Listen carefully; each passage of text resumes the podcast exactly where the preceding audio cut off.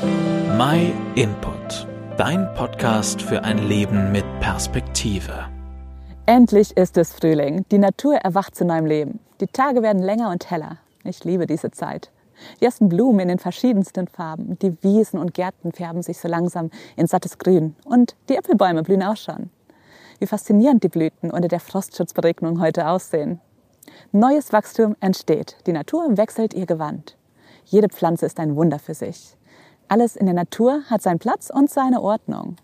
Hier erkenne ich Gottes Spuren in der Schöpfung. Sie weisen auf den Schöpfer hin. Gott kann neues Leben schaffen, da wo vorher nichts war.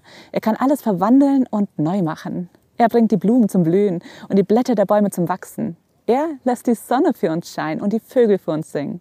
Gott muss ein Künstler sein. In Psalm 104 in der Bibel, da drückt der Schreiber David seine Freude und seine Dankbarkeit aus über den Schöpfer. Herr, welch unermessliche Vielfalt zeigen deine Werke. Du hast alles weise geordnet. Die Erde ist voll von dem, was du geschaffen hast. Die Herrlichkeit des Herrn bleibe ewig. Der Herr freue sich seiner Werke. Ich will singen dem Herrn mein Leben lang. Ich will nicht aufhören, ihn zu loben. So wie Gott die Blumen und Pflanzen und Tiere geschaffen hat, so hat er auch dich und mich einzigartig und wunderbar geschaffen. Er hat dir und mir das Leben geschenkt. Der Zweck und die Bestimmung unseres Lebens ist die Gemeinschaft, die Beziehung zu unserem Schöpfer, zu Gott. In seiner Gegenwart, in seiner Nähe verwandelt sich unser Leben. Sobald Gott in unserem Herzen einen Platz gefunden hat, erwacht sinnbildlich der Frühling in uns. Wir beginnen aufzublühen.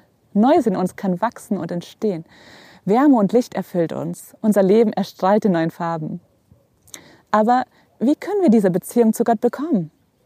Dafür hat Gott seinen Sohn Jesus Christus in die Welt gesandt, um uns Menschen mit Gott zu versöhnen. Er nahm unsere Schuld und Sünde, alles, was uns von Gott trennt, auf sich und starb dafür am Kreuz.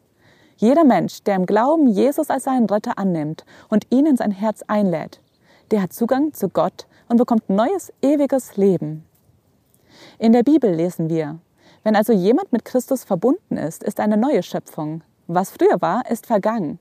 Sieh doch, etwas Neues ist entstanden. Wenn du mehr darüber erfahren möchtest, wie eine Beziehung zu Gott dein Leben verändern kann und wie du dadurch neu aufblühen und wachsen kannst, dann fang an, selbst in der Bibel zu lesen. Falls du noch keine eigene Bibel hast, dann melde dich doch bei uns. Wir schicken dir kostenlos und unverbindlich eine zu.